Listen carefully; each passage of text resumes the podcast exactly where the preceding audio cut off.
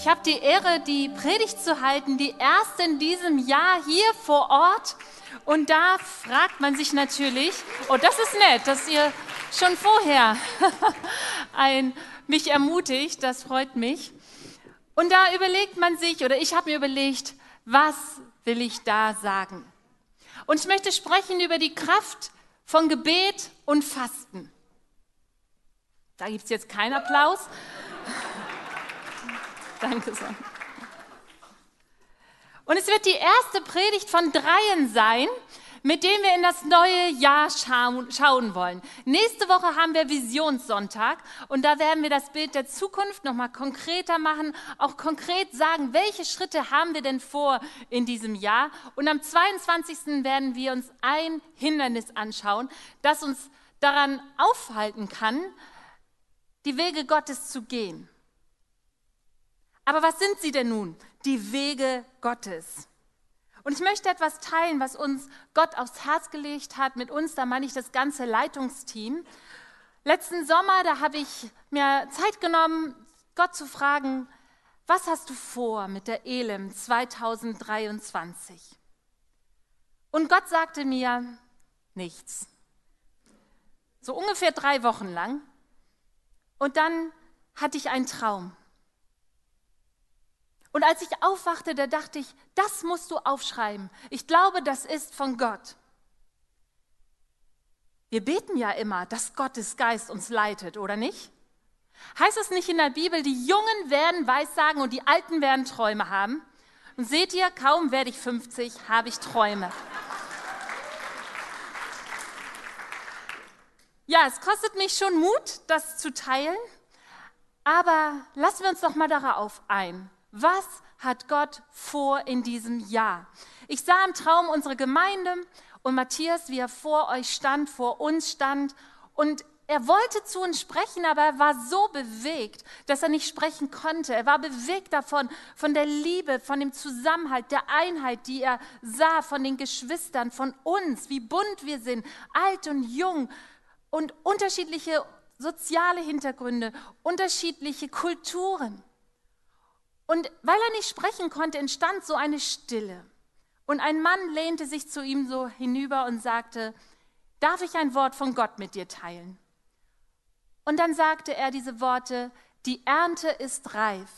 Gott will Menschen retten.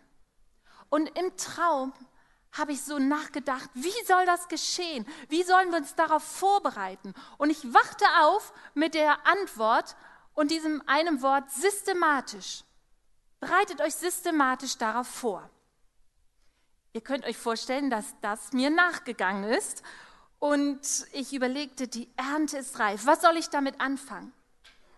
Hat man das nicht schon öfter gehört? Gilt das nicht eigentlich immer?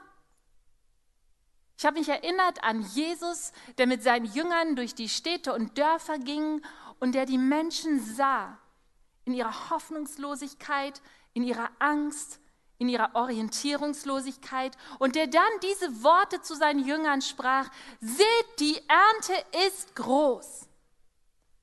Und mir war klar, dass Gott mit Ernte Menschen meint, die ihn brauchen. Menschen meint, die Jesus finden sollen. Und es war für mich eine Antwort auf meine Frage, was hast du vor mit der Elem 2023?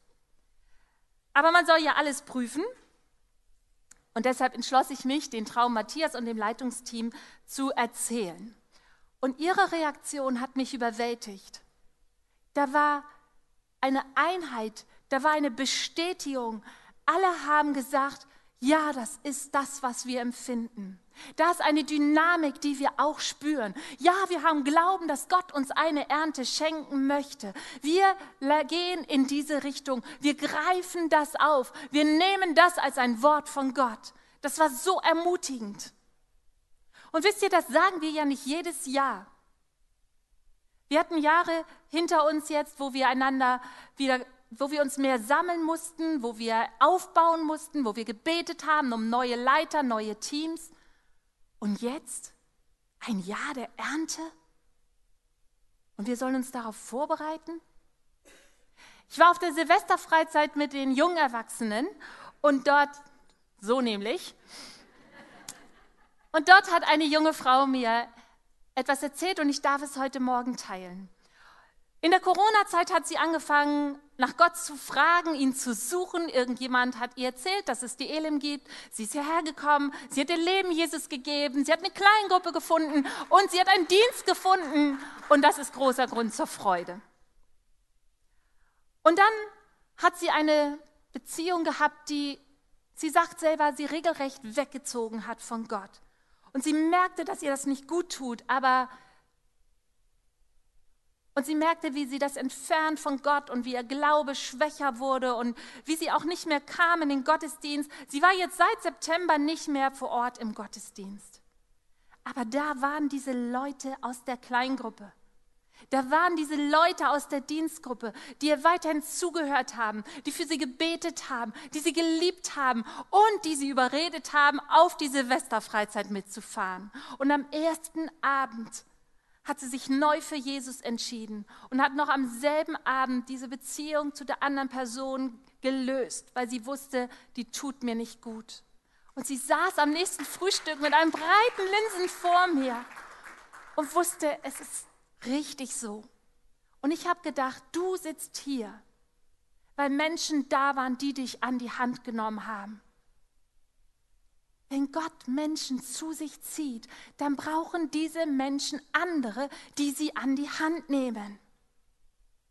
Und wisst ihr, das geschieht schon, aber es geschieht noch viel zu wenig. Ich hatte letztes Jahr einen Moment, der mich nachhaltig aufgewühlt haben. Nach dem Gottesdienst kamen neun, neun Jugendliche nach vorne und sagten zu mir, Heidi, wir wollen ein Starterpaket haben. Ich kannte keinen von ihnen. Ich hatte das Gefühl, ich will mit jedem sprechen. Ich gab ihnen die Pakete, ich gab ihnen auch ein paar Gedanken mit. Und bei aller Freude schmerzte mein Herz, weil ich dachte, wer nimmt sie an die Hand? Wer betet für sie, wenn die ersten Zweifel kommen? Wer spricht mit ihnen, wenn die ersten Hürden da sind? Wer nimmt sie an die Hand? Wusstet ihr, dass manche Jugendgruppen bei uns 30 oder 40 Teilnehmer haben? Das ist viel, oder? Und nicht alle kommen. Zwei bis drei ehrenamtliche Leiter für 30, 40 Jugendliche. Ich frage mich, wie sollen die Beziehungen mit ihm bauen? Und jetzt frage ich euch, was, wenn das erst der Anfang ist? Was, wenn Gott noch viel, viel mehr Menschen retten möchte? Sind wir darauf vorbereitet, dass vielleicht jede Woche 10 oder 20 Menschen zum Glauben kommen? Sind wir darauf vorbereitet, wenn Gott uns eine reiche Ernte gibt? Und ich würde sagen, da ist noch Luft nach oben. Und deshalb die Frage, wie bereiten wir uns vor? Und ich möchte sagen, erstens durch Gebet sich diese Worte hörte, die Ernte ist reif. Leute, da hat mich das auf die Knie gebracht. Das hat mich ins Gebet gezogen, weil ich spüre, es liegt nicht in unserer Hand. Gott, wir brauchen dich. Wir brauchen dein Wirken noch mal in einem ganz anderen Maß. Wir brauchen deine Kraft. Wir brauchen dein Reden. Denn da ist Ratlosigkeit. Wie soll denn das geschehen? Da ist auch Kleingläubigkeit. Oh, wir haben nicht genug. Räume, Mitarbeiter, Finanzen. Da sind auch Zweifel. Gott, warst du das wirklich oder bilde ich mir das gerade alles ein? Und Mutlosigkeit. Ach, es gibt auch Menschen, für die bete ich schon so lange. Ich fühle mich eigentlich wie Petrus. Petrus, der Gottes Reden, der Jesu Stimme hört, der ihn ruft auf das Wasser und er ist mutig, er steigt aus diesem Boot aus, er tut ein paar Schritte auf dem Wasser und dann sieht er, dass das Wasser dunkel ist, er sieht die Wellen, er hört den Wind und er beginnt zu sinken. Ja, er hat plötzlich Angst vor seiner eigenen Courage und dann sehen wir Petrus hier, nein, wir sehen Jesus hier aus der Perspektive von Petrus und Petrus ruft, Herr, hilf! Und wenn du dich genauso fühlst bei den Worten, die ich spreche, dann lass uns doch gemeinsam beten. Herr, hilf. Wisst ihr nicht, ohne Grund startet morgen unsere Gebets- und Fastenzeit. Vier Tage wollen wir uns versammeln, von Montag bis Donnerstag, jeden Abend, 19 Uhr und wollen beten. Und ich glaube, das werden Tage sein, die dich persönlich neu ermutigen, die dich neu entflammen, wo du erleben darfst, dass Gott dir begegnet und dir neu seine Kraft schenkt. Aber ich glaube, es werden auch Tage sein, wo wir als Gemeinde aufstehen und hineinschauen in das nächste Jahr und im Glauben dafür kämpfen, für das, was Gott vorbereitet hat. Warum beten, mag mancher denken. Wenn Gott es versprochen hat, dann wird es doch passieren. Wir müssen doch Gott nicht überreden, oder? Ich möchte drei Gründe mit euch anschauen, warum wir beten sollen. Erstens, beten verbindet uns mit Gott. Warum war Jesus eigentlich nicht mit im Boot?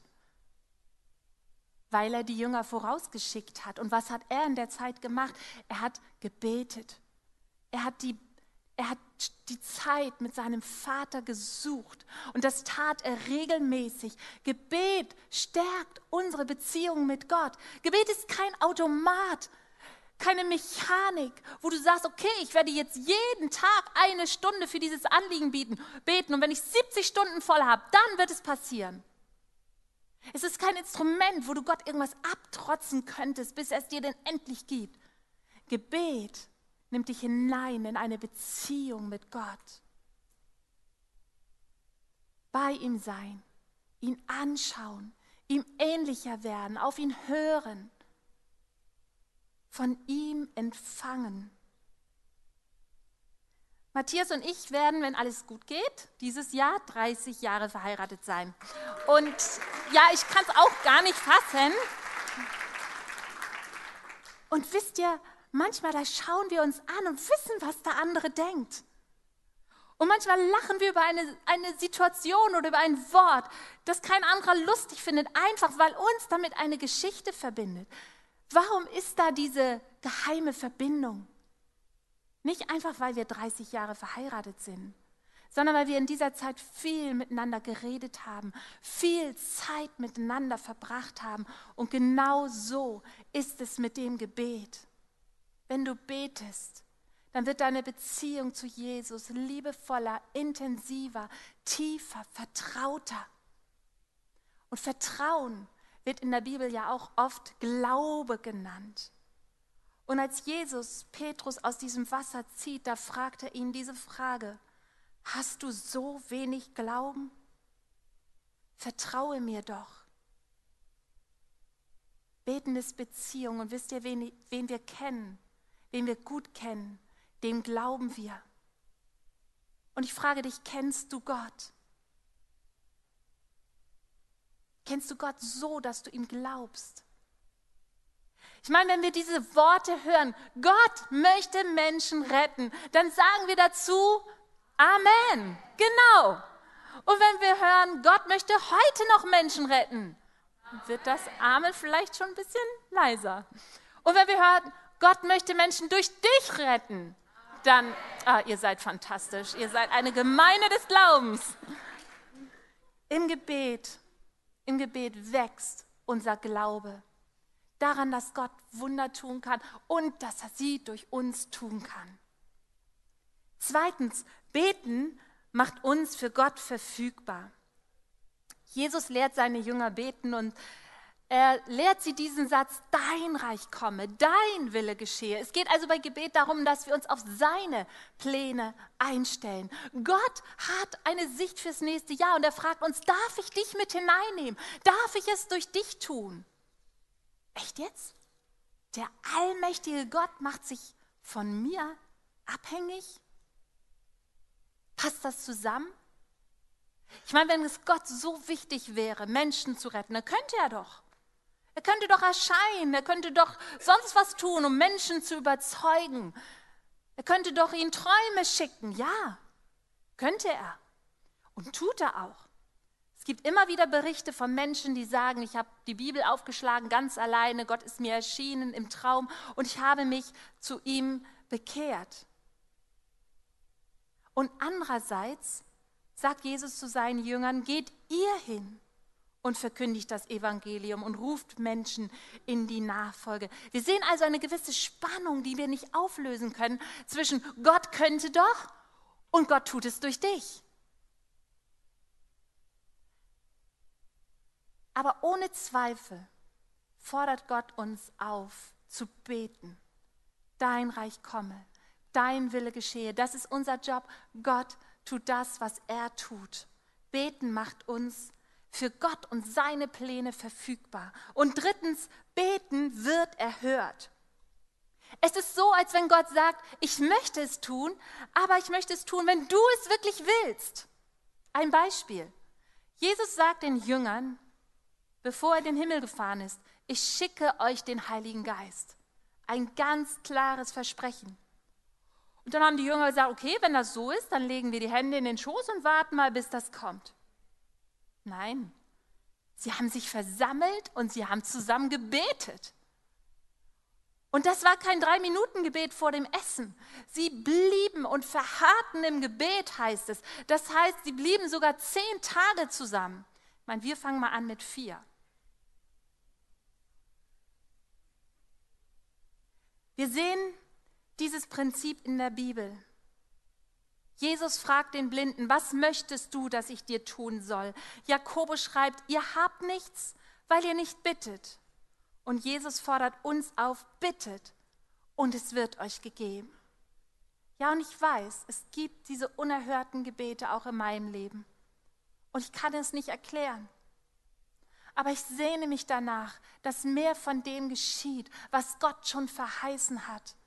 Und ich glaube, dass Gebet ein Weg ist. Und wenn Gott uns wirklich sagt, die Ernte ist reif, wie wäre es dann, wenn wir gemeinsam ihn bitten, Herr, schenke uns diese Ernte? Wir sehen in der Bibel immer wieder, dass Menschen ihr Gebet durch Fasten begleitet und verstärkt haben. Und auch wir wollen einladen zu fasten, die nächsten Tage zum Beispiel.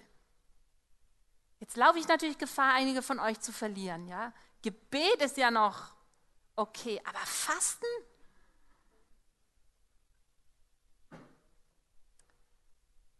Ich sage euch ganz ehrlich, mir fällt Fasten richtig schwer. Ich esse so gerne. Zum Beispiel Kartoffeln, Kartoffelauflauf. Oder man kann ja auch Chips aus Kartoffeln machen. Alles mit Kartoffeln schmeckt irgendwie.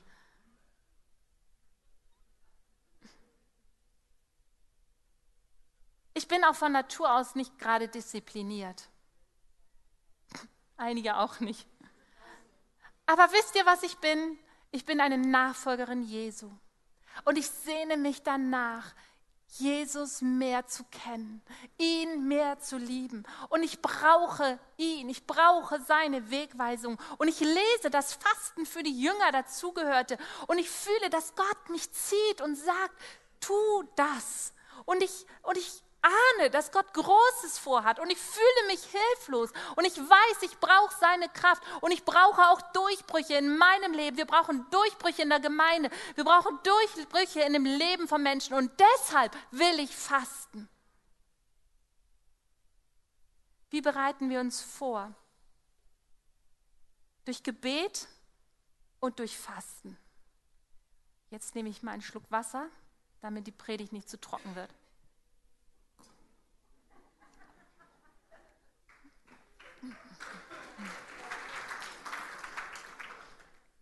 Fasten kann ganz unterschiedlich aussehen. Es gibt das absolute Fasten, kompletter Verzicht auf Essen und Trinken. Bitte macht das nicht zu lang, höchstens drei Tage und nur mit ärztlicher Betreuung.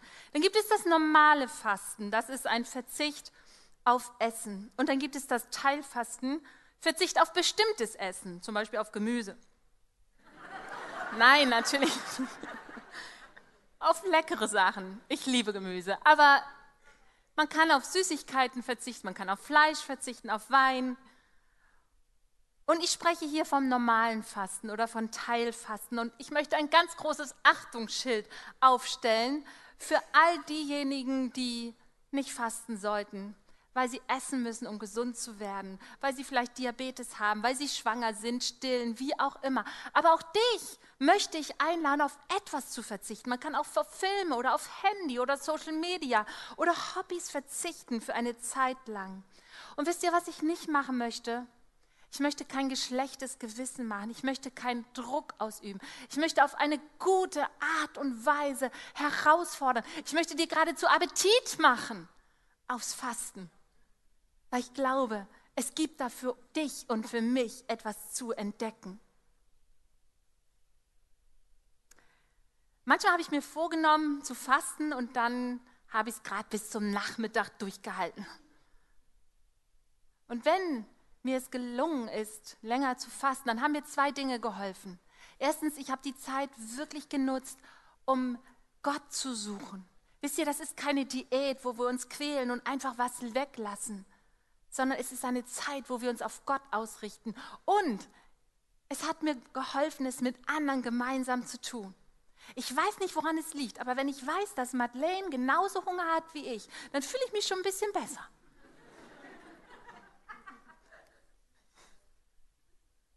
Also, warum fasten? Seid ihr bereit? Drei Gründe. Keiner ist bereit. Ach. Erstens, Fasten hilft mir, eine göttliche Ordnung in mein Leben zu bringen. Diese Erkenntnis hat mir so geholfen. Es motiviert mich so sehr. Wisst ihr, wir stehen aus Körper, Seele und Geist. Und normalerweise beherrschen Körper und Seele uns und signalisieren ihre Bedürfnisse und wir sind damit beschäftigt, die zu erfüllen. Das Problem ist, dass manchmal oder sogar ziemlich oft Körper und Seele etwas anderes wollen als unser Geist. Unser Körper will schlafen, unser Geist will beten. Die Seele will jammern, unser Geist will danken. Jetzt gibt es aber für all diejenigen, die ein neues Leben von Jesus empfangen haben, eine neue Ordnung. Gott erneuert nämlich in der Wiedergeburt unseren Geist. Und fortan sollen sich jetzt Körper und Seele dem Geist unterordnen. Galater 5 drückt es so aus. Diejenigen, die zu Christus Jesus gehören, haben die Leidenschaften und Begierden, also das, was Körper und Seele so wollen, ihrer sündigen Natur an sein Kreuz geschlagen. Wenn wir jetzt durch den Heiligen Geist leben, dann sollten wir auch alle Bereiche unseres Lebens von ihm bestimmen lassen. Das bedeutet, der Heilige Geist spricht und leitet unseren Geist und unser Geist sollte Körper und Seele sagen, was sie zu tun haben. Und wisst ihr, das ist ein Prozess und das ist auch ein Kampf. Es ist oft schwierig, das Richtige zu tun und das Falsche zu lassen. Ich glaube, das kennst du und das kenne ich und das kennt Paulus auch.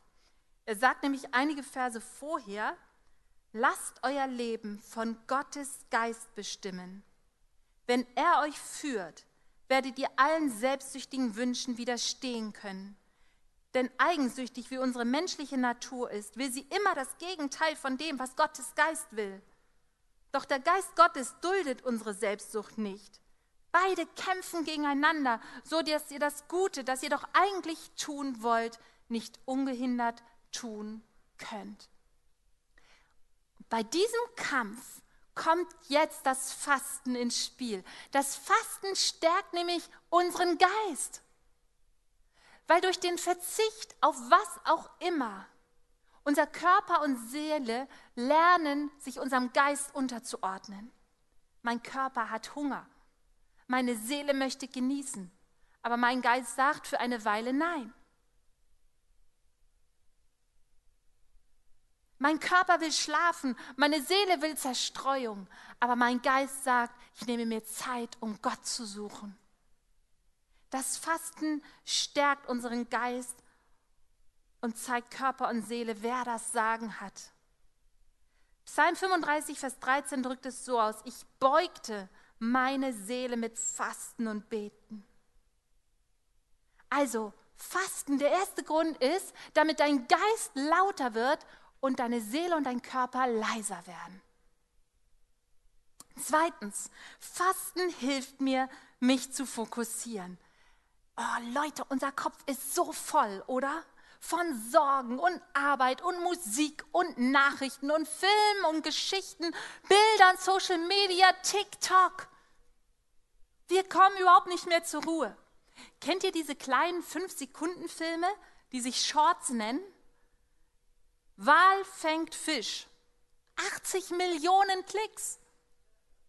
Jugendlicher macht krasse Moves. 84 Millionen. Und ich denke mir, wer guckt sich das an? Ich habe es angeklickt. Und es ist ja auch nichts Schlechtes. All das ist ja nicht schlecht. Es hört nur nie auf. Und ich glaube, wir leiden oft daran, zu viel zu haben, zu viel Genuss, zu viel Infos, zu viel Ablenkung, zu viel Auswahl. Und Fasten hilft dir, dich auf das Wesentliche zu fokussieren. Hunger hilft dir, dich auf das Wesentliche zu fokussieren. Ich habe ein Zitat mitgebracht, das ist nicht von mir, aber trotzdem sehr gut. Der Hunger beim Fasten ist dein Diener. Der Hunger ist nicht mein Feind. Er ist mein Diener. Warum? Weil er mir hilft, das zu tun, was ich eigentlich möchte. Deswegen kann ich sagen, danke Hunger, dass du mich daran erinnerst, dass ich mich auf Jesus fokussiere. Danke Hunger, dass du mir hilfst, Gott zu suchen. Danke Hunger, dass du mich erinnerst, dass mein Geist das Sagen hat. Und ich brauche ja nicht einkaufen, ich brauche ja nicht kochen, ich brauche nicht essen, nicht abwaschen. Und wisst ihr was, es entsteht Raum. Es entsteht Raum für Gott, für sein Reden zu mir. Ich habe Zeit, seinen Willen zu suchen, meine Bitten vor ihn zu bringen, in meine Beziehung mit Gott zu investieren. Und der dritte Grund zu fasten ist, Fasten hilft mir ernsthaft zu beten. Im Ersten Testament wird uns von der Königin Esther berichtet. Und als sie hört, dass ihr Volk vernichtet und getötet werden sollte, da entschließt sie sich zum König zu gehen, obwohl das ihr eigenes Leben kosten kann. Aber bevor sie das tut, da sagt sie allen Juden in der Stadt, betet und fastet drei Tage. Und sie selber betet und fastet drei Tage. Warum tut sie das? Ich denke, weil es ihr nicht egal war, dass ihr Volk stirbt. Ich denke, weil ihr klar war, was auf dem Spiel steht. Es geht um Leben oder Tod. Ich glaube, von, für keinen von uns ist es angenehm, drei Tage und drei Nächte zu fasten. Das fühlt sich nicht gut an. Aber vielleicht gibt es eine Not, für die es sich lohnt zu verzichten. Vielleicht gibt es einen Schmerz, der größer ist als der vorübergehende Hunger. Vielleicht gibt es etwas, was uns so wichtig ist, dass wir das auf uns nehmen. Ich brauche Durchbrüche in meinem Leben, in dem Leben meiner Familie. Ich kenne Menschen, die Durchbrüche brauchen. Ich weiß, welche Nöte hier in der Gemeinde sind. Vielleicht schaust du auch in dein Leben, in diese Stadt, in dieses Land. Und auch dir steht vor Augen, ja, da gibt es Not.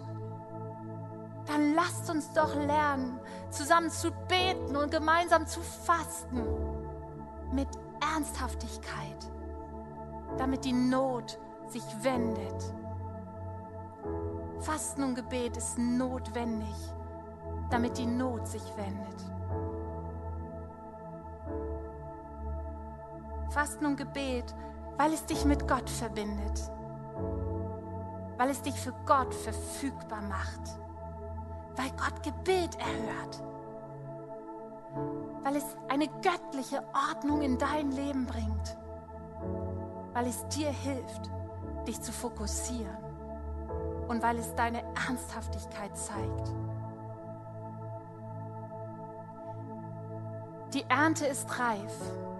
Es war kein spektakulärer Traum, keine Nachricht, die du vielleicht noch nie gehört hast. Aber die Frage ist doch, was machst du damit?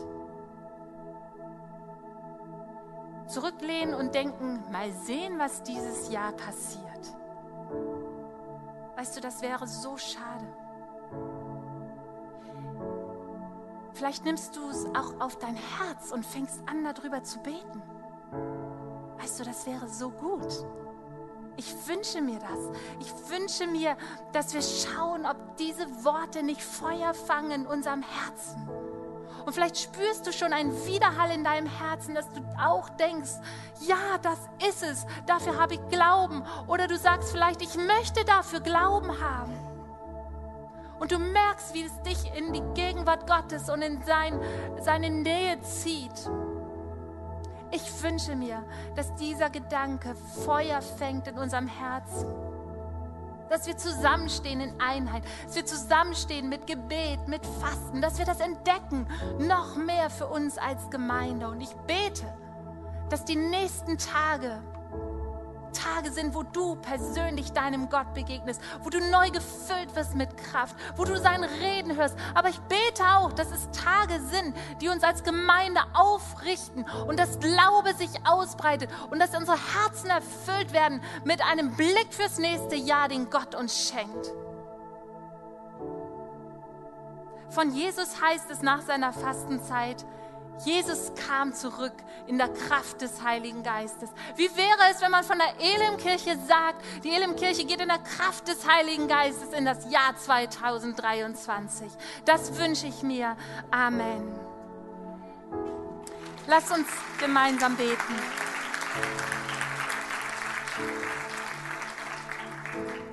Lasst uns gemeinsam beten und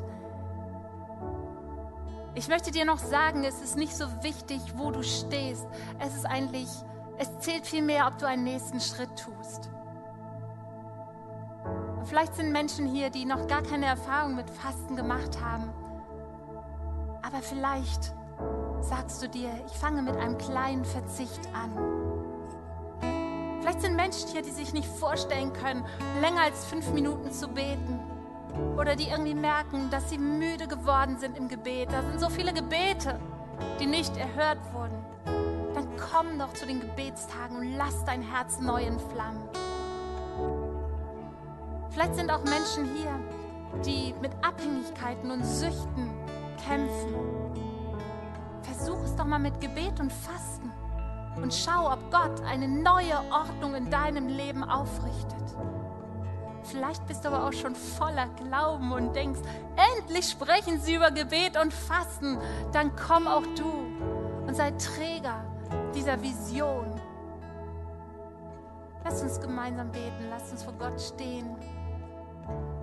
Und ich lade dich ein, mit Gott zu reden und hineinzuhören, was dein nächster Schritt sein kann.